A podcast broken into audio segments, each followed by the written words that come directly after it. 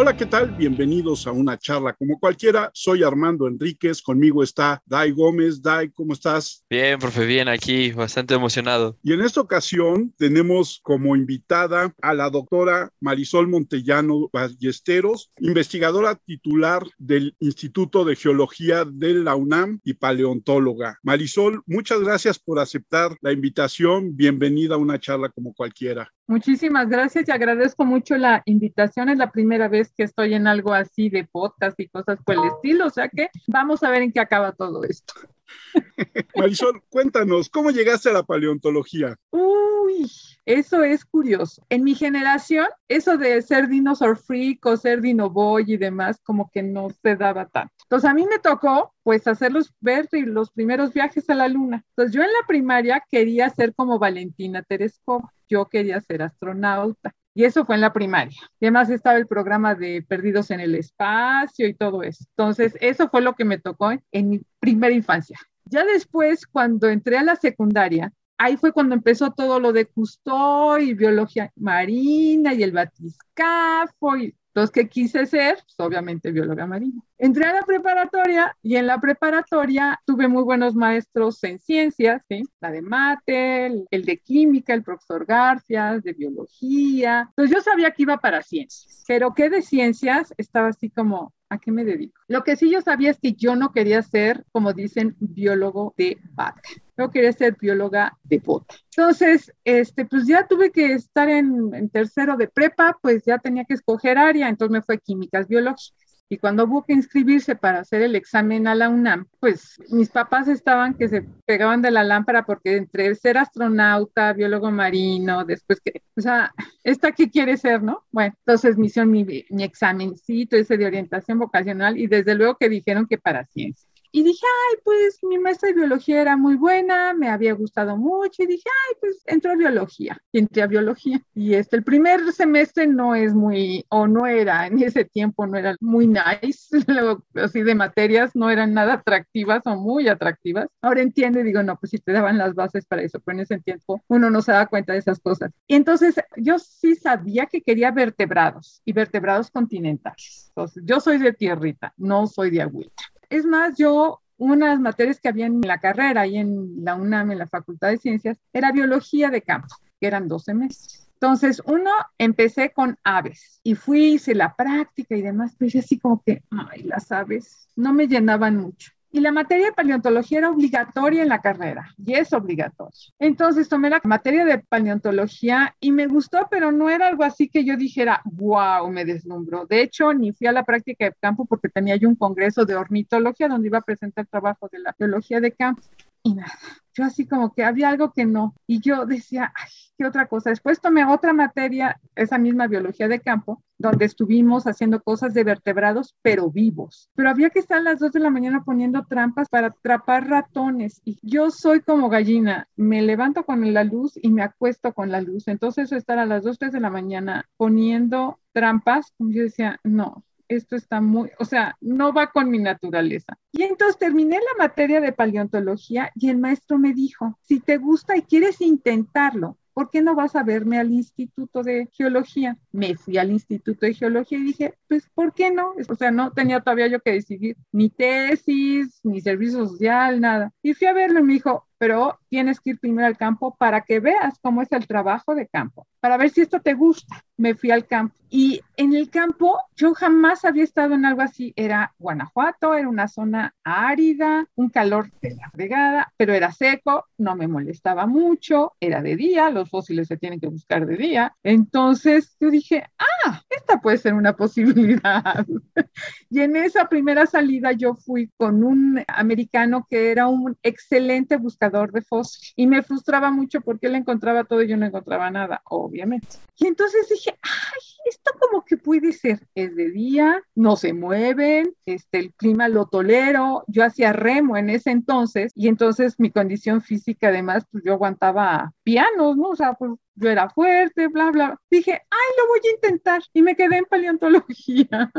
Así fue mi incursión. Muchos hablan de, ay, los dinosaurios. No, no es mi caso. Oye, pero además, de acuerdo con tu página, tus líneas de investigación, una es el Cretácico, que sí son dinosaurios, y la otra es el Cenozoico, que son mamíferos. Ajá. Temporalmente hay una distancia muy grande. Sí. Lo que pasa ahí es lo siguiente. Yo como describo mi línea de investigación es que yo estudio los animalitos que vivieron con los dinosaurios. Yo no estudio los dinosaurios. O sea, sí me he tenido que meter, vamos. Si uno trabaja mesozoico, tiene que trabajar con dinosaurios. O sea, no se puede uno librar, ¿no? Algo tengo que saber y además hasta para las pláticas de divulgación siempre hay preguntas de dinosaurios. Yo no soy experta en dinosaurios. No me sé ni los nombres, ni cuánto miden, ni cuánto pe nada de eso sé, de otras cosas.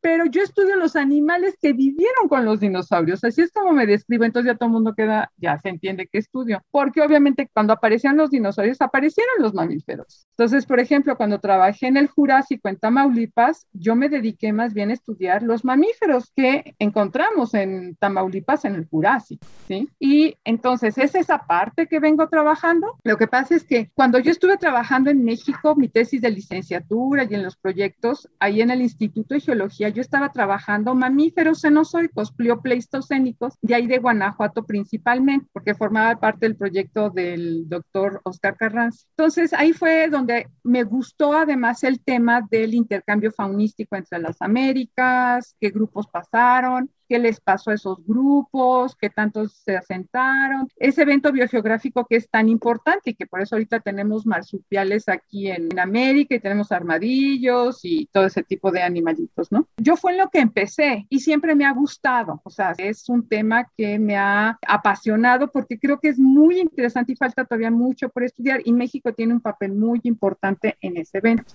Pero la idea era que cuando yo me fui a, a estudiar a Estados Unidos, a hacer el doctorado, no había nadie que trabajara mamíferos mesozoicos en México. Entonces yo me fui a especializar a Estados Unidos en mamíferos mesozoicos. Entonces cuando regresé, tuve que empezar a buscar mamíferos mesozoicos y casi no encontré nada hasta que me fui a Baja California. Pero tenía yo que sobrevivir en el medio, este, entonces tenía que publicar, tenía que estudiar. Entonces pues seguí trabajando con mamíferos este, cenozoicos. ¿Y cómo era lo que hoy conocemos como México en tiempos del Cenozoico? En el Cenozoico prácticamente es igualito. O sea, aquí puede ser, ha cambiado un poco el clima, sí. O sea, Hemos visto que sí ha habido momentos, por ejemplo, que había más bosques, sobre todo el centro de México, y cómo ha cambiado más la distribución de los organismos. Por ejemplo, en una tesis de una alumna que tuve, ahí en el estado de Puebla, encontramos y se reconocieron un diente de lo que parece ser que es un tipo de oso osos en Puebla, perdón, o sea, sí, seguro, este, no, o sea, ha cambiado justamente porque las condiciones no son iguales, o sea, no es tan seco como ahora, probablemente había un poco más de vegetación, más bosques, en eh, los mismos elefantes nos dicen eso, o sea, los dos tipos de elefantes que encontramos, hay uno que es como más de pastos y el otro es más como de árboles, entonces había esos dos tipos de vegetación que estaban conviviendo y que estarían cerca de donde estaban viviendo estos animales. O sea que lo que nosotros vemos en el Cenozoico es que sí ha habido un cambio en eh, las condiciones que además es obvio, o sea, son millones de años de lo que estamos hablando, este, no solo la desaparición de muchos de los bichos, sino también la vegetación está cambiando. Y si vemos el efecto que tuvo la glaciación, por ejemplo, en las últimas glaciaciones, pues obviamente eso tuvo que tener un impacto primero en la distribución de la vegetación y en los bichos, ¿no? Y por eso se pueden haber estado moviendo del sur para el norte, del norte para el sur y demás, ¿no? ¿Cuáles son las especies que más has encontrado en el vasto territorio nacional?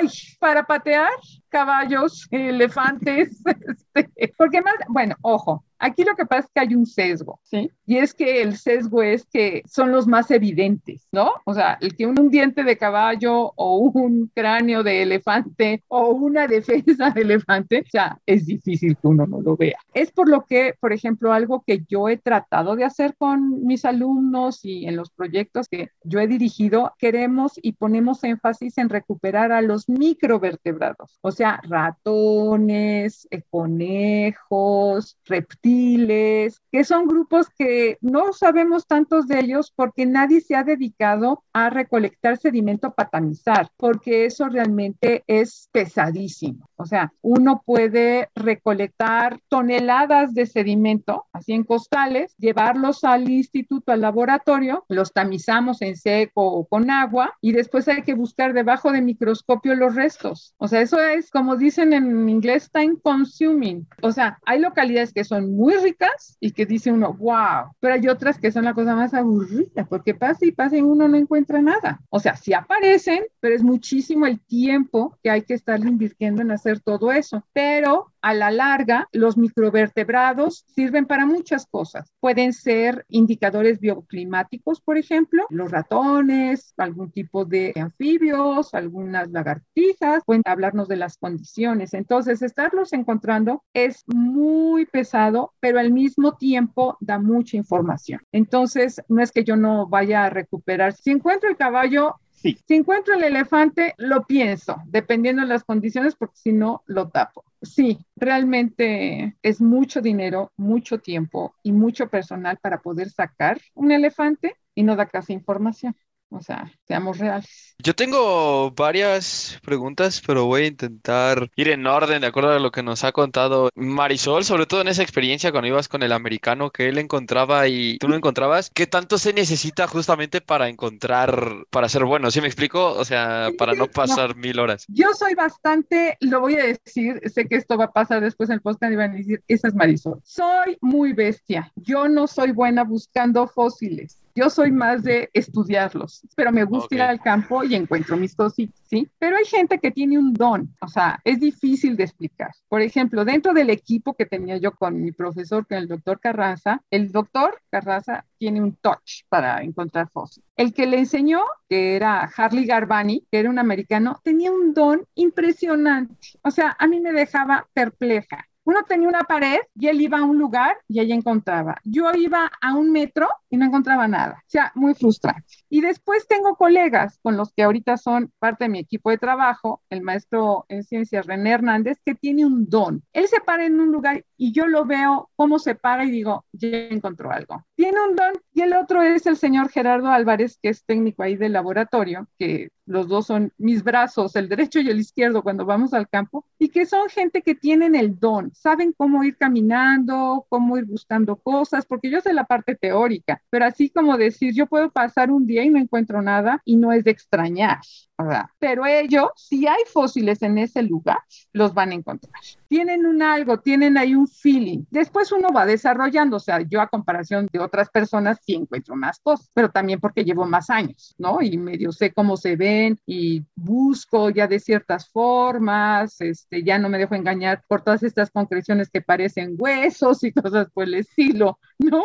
Este, hay gente que tiene un don, o sea, es difícil explicarlo y conozco a varios de ellos el doctor Jesús Alvarado también tiene un don para encontrar fósiles, así gente que yo conozco así cercana de vertebrados, tienen así el touch para encontrar. Perfecto. Oye, Marisol, yo te pregunta, por ejemplo, ¿qué clase de mamíferos convivían con... ¿Con los dinos? Ajá, exacto. Uy, de hecho, este, eso llama la atención porque yo eso sí hago mucho énfasis. La diversidad que había de mamíferos, de diversidad de diferentes grupos que había viviendo con los dinosaurios era mucho mayor que la que tenemos ahora. Ahora tenemos solamente a todo el grupo de los marsupiales, canguros y bueno, todo ese tipo de animalitos y nosotros, ¿no? Los placentados. Pero para lo que es el Mesozoico y para el Cretácico, tenemos diferentes grupos que se llaman multituberculados. Tenemos también marsupiales, tenemos placentados, tenemos otros grupos que hacían otras cosas, ¿sí? Lo que pasa es que son grupos que,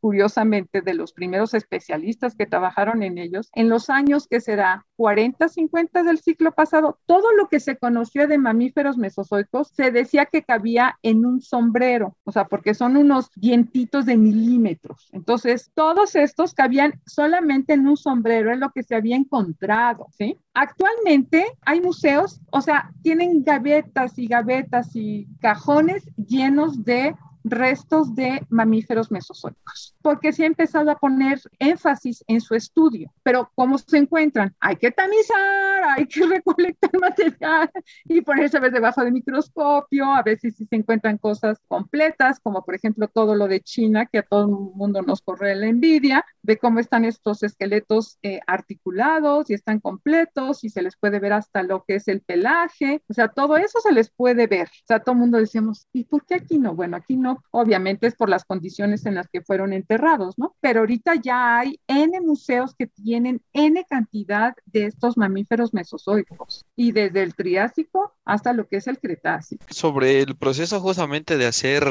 eh, no sé cuál sea la palabra, Marisol, excavación o este... Eh, prospección es ir, a, es ir a buscar. O sea, lo que básicamente, lo primero que hacemos nosotros es prospección. Eso significa que yo ya tengo todo ahora sí que un trabajo previo de saber a dónde voy, qué rocas afloran ahí, de qué tipo, son marinas, son continentales, de qué edad. Veo qué caminos hay, veo cuál es el clima, cuándo hay que ir, veo si hay registros en ese lugar, ya hay registrados en publicaciones previas, si es tierra estatal, si es federal, si son ejidos, veo si hay poblaciones, eh, por ejemplo, en una excursión que hicimos, que todos nos acordamos de ella y la disfrutamos horrores, porque íbamos a la aventura, nadie sabía que se iba a encontrar por esas zonas, tuve que ponerme a averiguar dónde podíamos nosotros conseguir gasolina, porque no había gasolineras por esa zona. Había agua, llevé comida seca de espaguetis, latas y demás, porque no sabíamos si íbamos a poder encontrar comida. En los mapas no salía nada de esa información. Ahorita hay un montón de esas cosas, pero cuando hicimos eso no había tanta información. Había agua para tomar, no había agua para tomar, entonces en cada lugar íbamos así como, oigan, es que vamos a ir a ese sitio y entonces ya medio sabíamos y nos decían y nos orientaban. Pero así hay que hacerte un trabajo previo. Y ya después, cuando uno va, no se va con las sorpresas de, ay, ¿dónde se pone gasolina? ¿Qué no hay restaurante para comer? Pues no, este, uno tiene que llevar todo, ¿no? Y uno hace entonces la prospección de las rocas, ver, caminar en los arroyos, ver dónde están estas paredes, ver los cañones, ir viendo cuáles son las rocas que afloran, me sirven, tienen potencial, no tienen potencial. Y en eso dedicamos mucho tiempo hasta que ya se ubica la capa productora de fósiles o fosilífera. Y ahí sí ya empieza lo que sería la colecta justamente. Pero, por ejemplo, o sea, y el proceso para que esto sea financiado tal como ah, es. Ese es otro punto muy importante. Ese es un issue y más actualmente. Este, pues uno tiene que someter proyectos para que le puedan a uno financiar. En la universidad, afortunadamente, todavía nos pueden financiar proyectos, nos dan determinado dinero y con eso hago tru tru y punto atrás. Este, hace uno hasta lo imposible, pues porque obviamente uno quiere llevar a los estudiantes, pero también tienen que ser cosas seguras. Eso por una parte. Pero también, por ejemplo, yo he tenido financiación de la National Geographic, lo tuve, a veces por parte de un estado financió otro de los proyectos, después el proyecto, por ejemplo, de Tamaulipas fue financiado por los americanos, este, y entonces ahí nos vamos como poniendo poquitos de aquí y de allá para poder este, hacer y después hacemos tru, y punto atrás con lo que nos dan para estirar lo más posible ese dinero este, y poder ir la mayor cantidad de gente y la mayor cantidad de tiempo. Si encuentran algo eh, por ejemplo, ¿quién determina si va a un museo o si se guarda o cómo funciona ese proceso? Bueno, lo que pasa es que aquí en México todos los fósiles son patrimonio de la nación, ¿sí? Ok. Nosotros, por lo general en la UNAM, hablamos con la gente del INA y pedimos, dependiendo de lo que vayamos a hacer, pedimos permiso para decir, ¿saben qué? Vamos a realizar este proyecto en este lugar, no sabemos qué vamos a encontrar, bla, bla, bla. Y el material que se recolecta se va por lo general a lo que son los museos o a la institución de donde son los investigadores. Entonces, por ejemplo, en mi caso, todo el material que hemos recolectado en todos los proyectos que yo he participado regresan al Instituto de Geología y después, ya que están estudiados, se depositan en lo que es la Colección Nacional de Paleontología, que es la que está ahí en el Instituto de Geología. Entonces, no es que se decida. El material mexicano se debe de quedar en museos mexicanos que tengan acceso libre, o sea, al público no es que venga alguien alguien y diga, ay, oye, yo quiero ver. No, o sea, por lo general en estos museos las colecciones científicas eh, tienen que tener libre acceso a los estudiosos, llámense estudiantes, llámense investigadores nacionales o internacionales. Pero también puedes tener colecciones escolares. Si una universidad hace prácticas de campo y recolectan algo de material, que eso se procura ya no hacer, porque si no se depredan los lugares. Le ha pasado mucho, por ejemplo, a San Juan Raya. Le ha pasado que ha sido súper depredado porque todo el mundo se va a una turritela, pues es una turritela sí, pero pues la cantidad de excursiones de estudiantes que van es inmensa, ¿no? Entonces, ya eso no se suele sacar nada de material. Y porque además la gente cada vez está más consciente de que eso es parte de su patrimonio, de esa comunidad, de ese ejido, lo que sea. Entonces, si puede ser de una salida escolar, puede ser que ese material se vaya a la colección escolar, a la colección de docencia. Pero también puede haber las colecciones o estos fósiles que son todos espectaculares para museos. ¿Sí? Para que la gente conozca cómo era un elefante. Entonces, que eso, bueno, ahorita todo el mundo le ha dado por dar a hacer museos de sitio, por ejemplo, ¿no? Todo el mundo quiere un museo de sitio creyendo que con eso van a tener N turismo y que, bueno, van a ganar. O sea, lo más fácil es hacer el museo, porque haces un galpón, pones ahí el esqueleto y después quién lo está conservando, quién lo está limpiando, o sea, viene toda una cantidad de cosas alrededor que no solamente es construir el museo de sitio, sino que además tenga un mantenimiento. Entonces, hay los museos de exhibición, como es el Museo de Geología que está ahí en Santa María la Ribera, el Museo de Historia Natural ahí en Chapultepec, este, hay muchos museos en Chiapas, en muchos sitios hay estos museos con ejemplares que por lo general hay que se busca. Si muestras el dientito del mamífero mesozoico que yo recolecto, eso le va a interesar a mí, a nadie más. Pero si pones, ¿sí? El perezoso terrestre que mide tres metros, seguro les va a interesar y va a ser el hit. ¿Tres metros? Claro, sí, llegaron a tres metros los perezosos terrestres. Sí, entonces también es la colecta muchas veces es dependiendo para qué, cuál es el objetivo, ¿sí? Marisol, cuando hablabas del perezoso gigante y al principio de la charla decías hasta que llegué a Baja California y ahí encontré. ¿Qué encontraste en Baja California? Mamíferos mesozoicos. ¿De qué tipo? Ahí encontramos, bueno, no solamente mamíferos mesozoicos, ahí también encontramos restos de dinos, también encontramos troncos permineralizados, hemos encontrado plantas, hemos encontrado frutos. Realmente es un lugar en lo personal que además que nos encanta porque está al lado del mar. Entonces, eso ya es ya, con eso tiene un plus. Es un lugar muy agradable, es un lugar seguro y hay para prospectar, ahí nos podríamos pasar el resto de nuestra vida prospectando porque es enorme. Entonces hay veces que ya tenemos como nuestros lugarcitos donde vamos y lo que hacemos muchas veces es primero decimos, esta área casi no hemos prospectado, por ejemplo, ¿no? Entonces vamos y ahí pasamos todo un día. Si encontramos algo bien y lo que sí siempre es regresamos a los lugares que conocemos para recolectar sedimento, que ya sabemos que ahí va a salir algo. Entonces vamos, a veces unos se van a ciertos lugares a prospectar, otros nos ponemos a recolectar en el lugar y,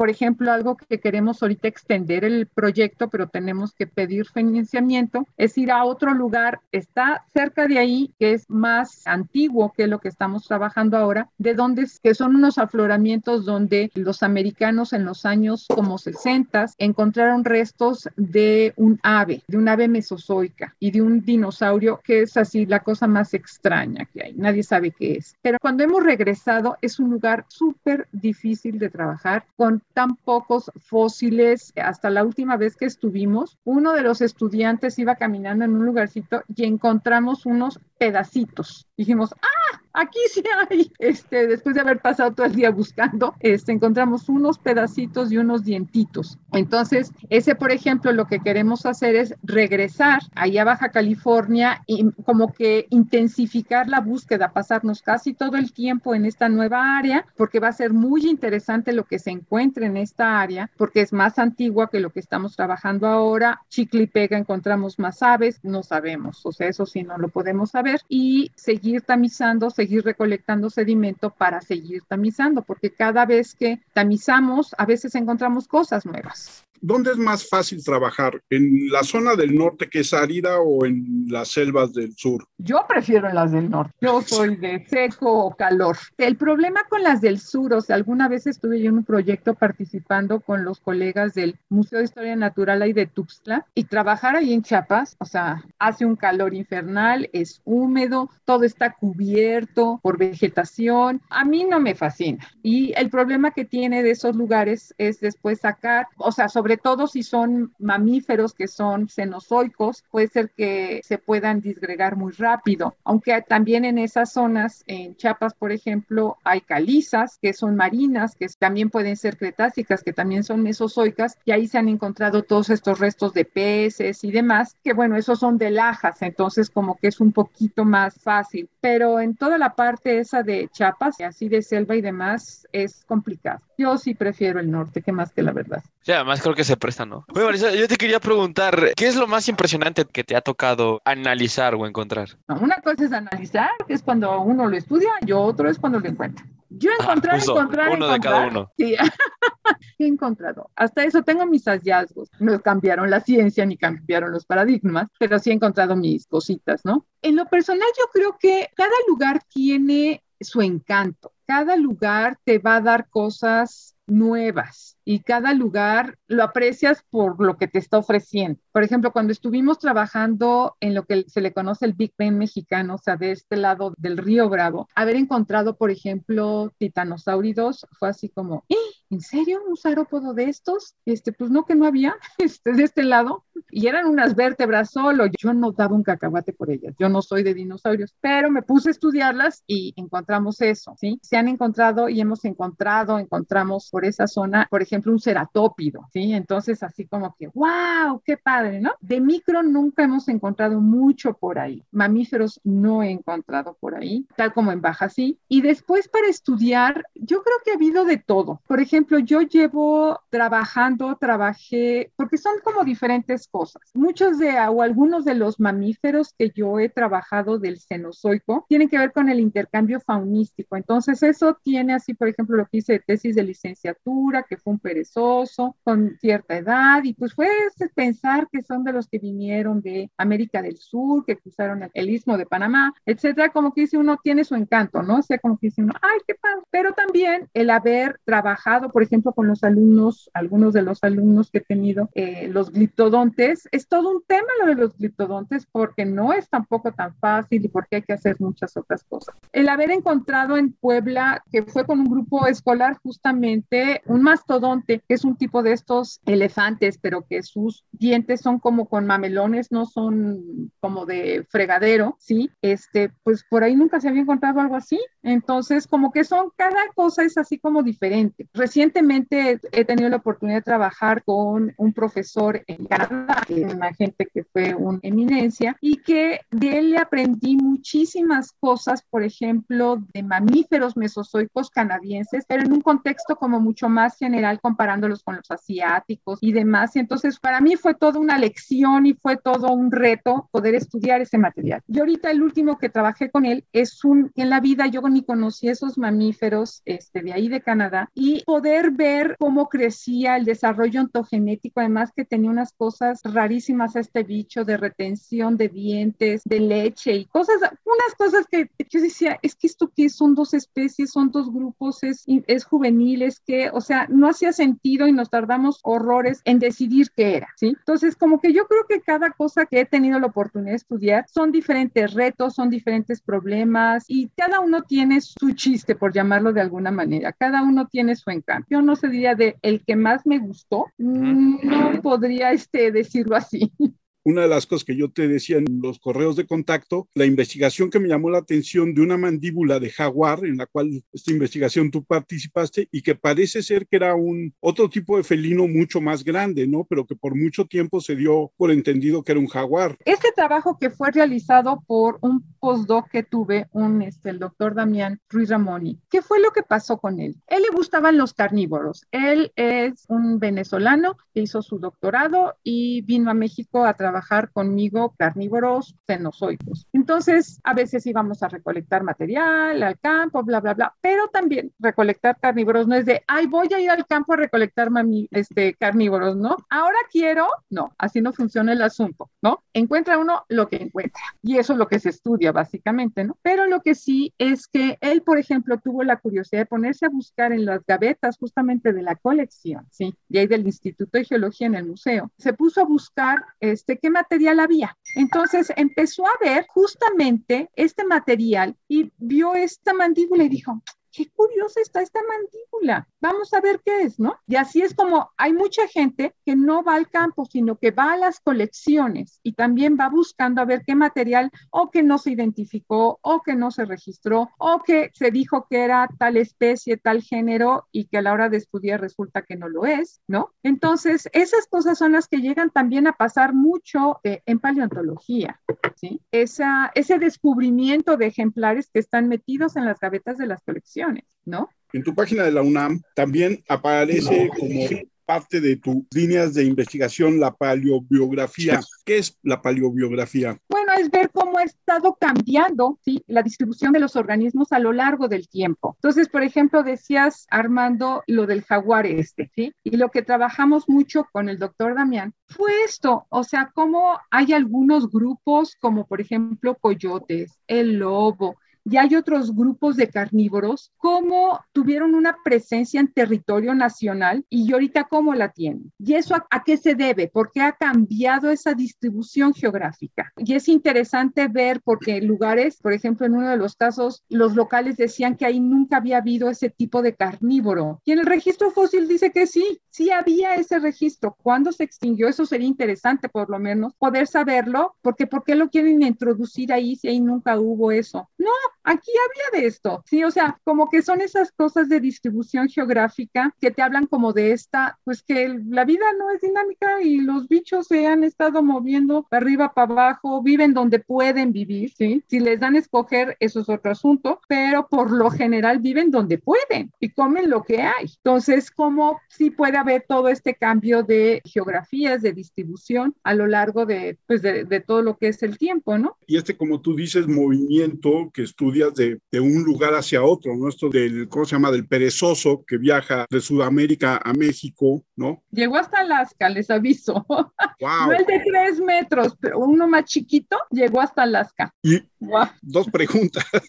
Uno, y también conforme a la abundancia de recursos van cambiando, me imagino, sus tamaños y sus aspectos, ¿no? Claro, van desarrollando diferentes eh, o sea, lo que va pasando es que, pues, si hay una gran cantidad de comida, pues obviamente, este, me imagino que serán súper abundantes, siempre y cuando no haya depredadores, siempre y cuando no haya enfermedades, siempre y cuando no haya quien se los coma. O sea, parece ser que un poquito de las cosas que se dicen de por qué ahorita no hay estos carnívoros tan grandes como había en el Pleistoceno, es porque se murieron todos los herbívoros grandes. Entonces, tampoco no daba, el ecosistema no daba para, este, para comer tanto. Entonces, por eso todo lo que encontramos ahora es medianón. Todos los carnívoros y los herbívoros son eh, medianones. Eso sí se quedaron así como que redujeron su tamaño. En ese moverse de la fauna, cuando la glaciación y el estrecho de Bering, uh -huh. ¿hubo animales que pasaron de Asia para acá y de, de acá para Asia? Sí, de hecho, por ejemplo, ahorita hay un montón de trabajos que se están haciendo en lo que se conoce como beringia. Y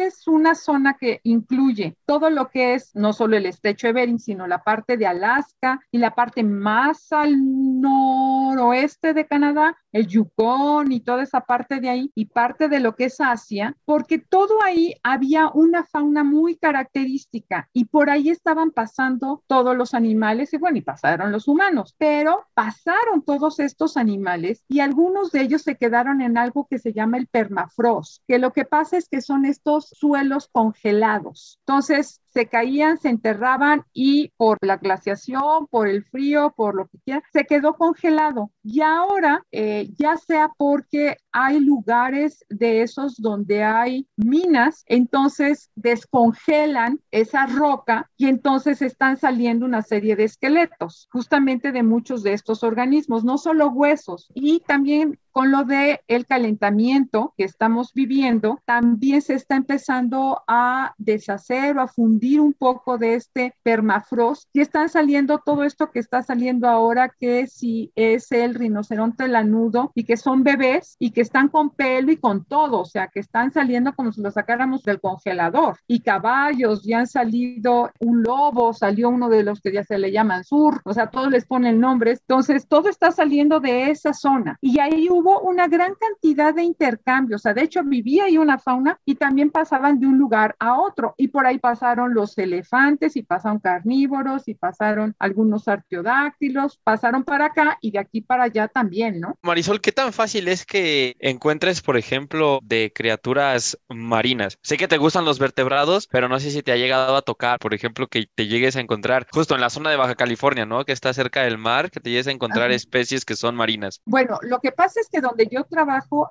las rocas se formaron justamente en parte continental. Entonces, la posibilidad que yo me encuentre algo marino, si te refieres a mamíferos marinos o animales marinos, son poquísimas, ¿sí? Lo más que me llego a encontrar son anfibios y restos de peces, mantarrayas, dientes de tiburones, algo así, pero son porque podían estar viviendo en aguas medio salobres, ¿sí?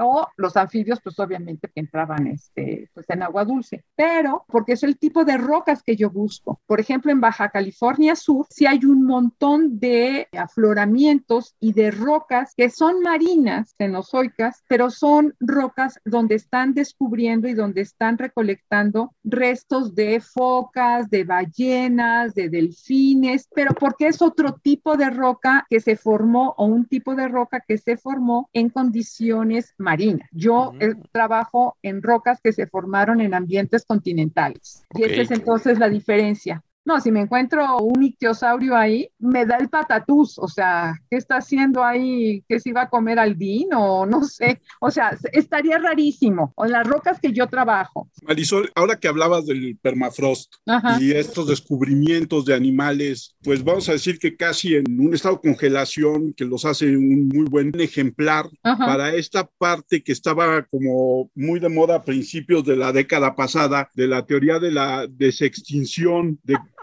volver a la vida a estos animales. ¿Tú crees que sea posible eso? Ok, de hecho, y se los va a comentar, es todo un proyecto, pero aquí hay varias cosas y quiero este, comentar. Hay un lugar que está definido y creo que es de los años 90, una cosa así, que le llaman Parque Pleistocénico, ¿sí? Donde quieren introducir estos grandes mamíferos que existieron durante el Pleistoceno, porque ahorita es tundra y lo que pasa es que la tundra es consecuencia de que no haya mamíferos, de que no haya esta megafauna de elefantes, rinocerontes, caballos y todos esos grandes mamíferos que había en el Pleistoceno. Lo que ellos argumentan es que si se regresan ese tipo de megafauna a ese lugar, se puede llegar a recuperar las praderas y entonces son lugares donde se puede atrapar el carbono. Y se podría detener de alguna manera, ayudaría a detener un poco todo lo del calentamiento global. Ese es un poco como el argumento que tiene. Ok, ¿qué es lo que se ha visto a la fecha? Lo que están haciendo no es que clonen un mamutito, no. Lo que quieren hacer es, han estado haciendo y comparando el genoma de unos elefantes actuales, tanto del africano como el asiático, y comparar su genoma con el de los mamuts, ¿sí? Porque todos estos de permafrost han recuperado el genoma de una forma impresionante, casi 100%. Entonces, saben en qué genes son en los que se diferencian y la diferencia pequeña que existe entre los elefantes actuales, que no me acuerdo con cuál es el que está más emparentado, pero no importa, con cualquiera de esos con el mamut, es que el mamut tiene un gen que le permite sobrevivir a las bajas temperaturas. Esa es la gran diferencia que han encontrado a la fecha que hay entre mamuts y los elefantes actuales. Entonces, lo que se quiere hacer es justamente modificar el genoma de unos elefantes actuales para introducir ese genoma o modificarlo de alguna manera, para que el que nazca tenga esa capacidad de resistir las temperaturas bajas. No es clonar de clonar. Sí existe y de hecho eso de, extinción tan de moda y ahorita lo están volviendo a retomar, porque ha habido varios ejemplos en Europa, por ejemplo, de, era una cabra que supuestamente se había extinto, pero se había extinto, no sé, en los 50, 60, o sea, el día de ayer. Entonces trataron de clonarla. No resultó, pero eso sí son intentos con varios bichos que no llevan tanto tiempo extintos que están tratando de recuperar, pero ver cuál es el pariente más cercano y tratar entonces como de combinar estos genes, de hacer como un tipo medio de híbridos para poder recuperar eso. Todavía no han hecho nada de eso. De hecho, durante muchísimos años, cuando todavía de la ex Unión Soviética, que no salían tantas noticias. Se decía que de todos estos mamuts y animales que salían, pues porque salen hacia algunos, pues están en bloques, salen hacia la superficie, los perros se los comían, pues, o sea, porque la carne era fresca. Se decía en ese entonces, con toda esa la Guerra Fría y demás, que los rusos estaban tratando de fertilizar, porque están tan bien conservados los óvulos de las hembras mamuts, que querían eh, fertilizarlos con espermatozoides de los machos actuales, de los elefantes actuales, para que dieran lugar a mamutitos. O sea, eso estamos hablando, les estoy hablando de los años 60, 70, sí, o sea que la idea es allá hay. Si se puede llegar a hacer, no lo sé, pero un poco como que por ahí va el argumento, justamente. Y lo otro que también tiene que ver con el permafrost y los animales que están en el permafrost es al descongelarlos puede existir la posibilidad de que se reactive algún virus perdido por ahí y esto, te lo digo porque yo vi una serie de ciencia ficción que era una maravilla partiendo de esa tesis, ¿no? Pero sé que hay quienes la manejan ahora en serio. Mira, en lo personal, o sea, bueno, una de las teorías por las que dicen que se extinguió en América la megafauna es porque justamente estos animales que venían con el humano, incluyendo al humano, que somos una especie invasora, ¿sí? Porque en América no había hombres, ¿sí? O sea, llegaron entonces somos una especie invasora en América y en muchos otros sitios, junto con, por ejemplo, con perros, sí, que ya estaban viniendo con nosotros y con algunas de las otras cosas que traíamos, trajimos enfermedades. Entonces, al estar en contacto con la fauna que había en América, fue lo que ocasionó una epidemia y que por eso muchas de estas faunas se extinguieron. Eso es uno de los argumentos que hay ahora para explicar la extinción de la megafauna. Además de que cayó un meteorito también y cosas por el estilo. Este, la sobrematanza por parte del hombre y bueno, pero la de la hiperenfermedad que se le llama, esa hay gente que le está estudiando, viendo a ver si no traíamos nosotros algo que al entrar en contacto con todo lo de aquí, pues por eso no está pasando lo del COVID, ¿no? O sea, tan sencillo como eso, ¿no? Este, entonces, sí, también hay ese peligro, aunque de esos ejemplares, en cuanto se descongelan o los mantienen congelados, los echan a perder. Por eso, hasta en ese video y en ese documental de, ¿qué es? Rescatando al mamut, no me acuerdo cómo se llama. ¿Qué es lo que tienen que llegar a hacer? Bueno, están justamente en estas localidades, todo el mundo dijo, ah, yo quiero uno, ¿no? ¿Sí? ¿Quieres uno? ¿Y quién lo va a mantener en esas condiciones para que no se te eche a perder? Sobre todo si tiene carne, si solo tiene el pelo, algún tratamiento le hacen al pelo y lo mantienen como aislado. De hecho, es curioso porque lo del hombre del Ossi, no sé si se acuerdan del hombre de Ossi, fue un hombre que encontraron, fue en los Alpes, entre Suiza e Italia, que estaba hasta arriba y que tenía clavado una lanza. Tiene 5.000 años, o sea, no es mucho, pero cuando lo encontró dijeron, ¡ay! Todo el mundo se lo peleó, ¿sí? Hasta que se dieron cuenta que para poder mantenerlo tenía que estar en unas condiciones de congelación que quién iba a ser el guapo que iba a estar manteniéndolo así, porque si no, se descongela y se echa a perder. Entonces, algunas de estas formas que nos los presentan, dices tú, sí, pero hay que seguirlo manteniendo congelado si tiene partes blandas, porque si no se te va a echar a perder. O tienes que hacerle algún tratamiento de plastificación o algo, porque si no, se te echa a perder como si lo sacaras del congelador. Ha sido mucha información que aún sigo procesando en cerebro. es que cada vez que Marisol dice algo en mi otra pantalla estoy buscando en Google y... Que... ok, no me andes haciendo que me andes checando como los alumnos a ver si lo que digo es verdad o mentira. No, no, no, digo, para sorprenderme más. Es como cuando vas a clases de álgebra lineal genial. O sea, lo ves solo como muy abstracto, no te imaginas cómo es y como que no te sorprende. Entonces, cuando lo busco en internet, digo, madre de mi vida, todo esto. O sea, lo del perezoso de tres metros, yo no sabía que existía, ni sigo loco. Bueno, por ejemplo, Marisol, ¿qué tanto puede ayudar al tema de, justamente hablando de los virus o este rollo, el tema de combatir enfermedades cuando se descubre algo? ¿Eso puede llegar a pasar en, en el tema de los fósiles? ¿Cómo? O sea, no sé, por ejemplo, o con el tema de los mosquitos, ¿no? Ves que hay fósiles de, de mosquitos y este rollo, la información que tienen dentro, ¿eso cómo funciona? O ya me volví Mm, loco. No sé a qué te refieres. Si lo que estás hablando es de Jurassic Park, dijimos todos, ¿qué debieron de haber utilizado? En vez de una rana, debieron de haber utilizado una gallina, no inventes. ¿Una Este, rana? No les recuerdo eso. En la película de Jurassic Park, ¿qué era lo que había pasado? Uy, Habían no me sacado. DNA de los fósiles. De un mosquito que había mosquito. chupado y que después de eso, que estaba en ámbar o no sé qué, ¿no? Algo así, que eso entonces lo utilizaron y lo insertaron en huevos de anfibios. Entonces todo el mundo decía, Ah. por lo menos podrían haber utilizado un pariente cercano, ¿no? Una gallina o algo, porque en un anfibio. Además de que el libro no trata de eso, trata de la teoría del caos, que es otra cosa completamente diferente, no de Jurassic Park, sino habla de la teoría del caos, pero ese es otro asunto diferente, ¿no? Este, mira, es más, con el registro fósil en ámbar, que es una maravilla lo que se puede ver ahí, pero también hay que tener cuidado con lo del ámbar, porque el ámbar eh, todavía bien no se entiende el proceso de fosilización dentro del ámbar. El ámbar es una resina, entonces lo que sí se sabe es que se deshidrata todo ese organismo y se deshidrata todas las partes blandas. Entonces, ¿qué es lo que te queda realmente en ese ámbar? Te queda una película del organismo, te queda en tercera dimensión, te queda como si estuviera momificado, es una carbonización, porque si tú cortas eso, ¿qué es lo que le pasa?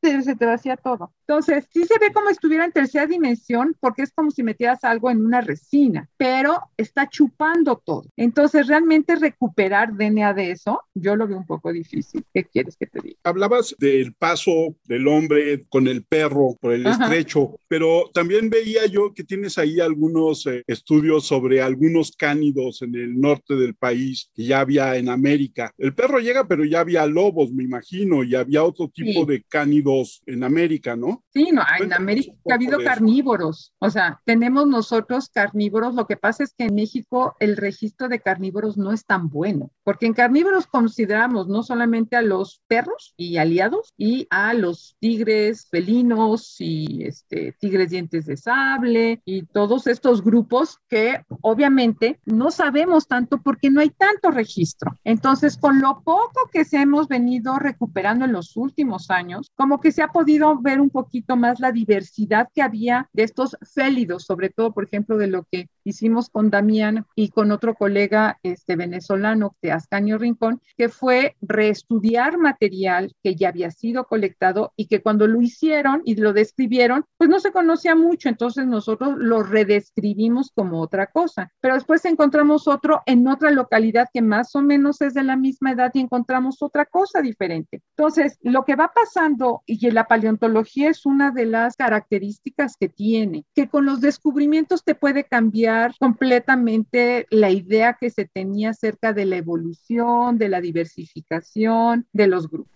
Entonces, a medida que vamos encontrando registros fósiles, vas como llenando y te puedes decir, ah, pero si aquí había, entonces no podemos decir esto. Ya cambió la hipótesis que se tenía acerca o de la evolución o de la distribución geográfica o de su diversidad que había en ese entonces, ¿no? Entonces, eso es una característica de la paleo. Una pregunta que siempre hago a los científicos. Hoy en México tenemos el apoyo necesario para la paleontología y los paleontólogos necesarios para trabajar en México. ¿Por qué hablar de cosas tristes? Porque tenemos que hablar promover la ciencia. ¿Por qué hablan de cosas tristes?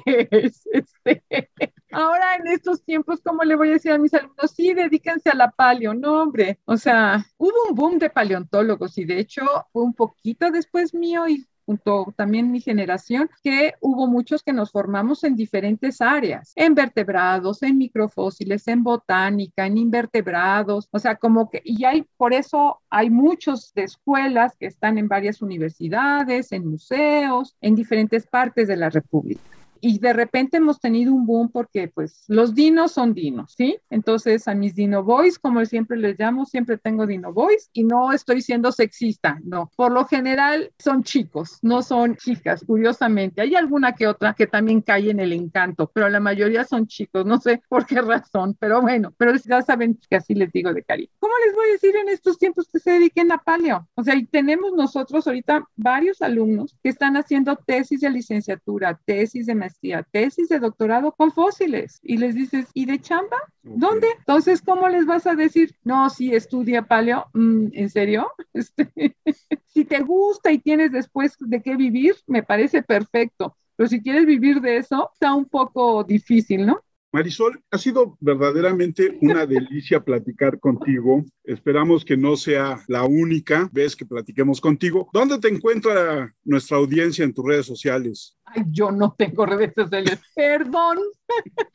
yo no tengo redes. Y les voy a confesar, si tengo Facebook, y les voy a decir por qué lo saqué. Porque si no, mis alumnos no me contestaban los correos electrónicos. Y en cambio, entonces sí los se contactaba en Facebook. Y por eso tengo Facebook. Pero más bien es para que siga yo pláticas o amigos viejos, antiguos amigos, que puede ser que por ahí me encuentre y comunique con ellos. Pero realmente yo no tengo redes sociales. Yo soy marmon.unam.mx.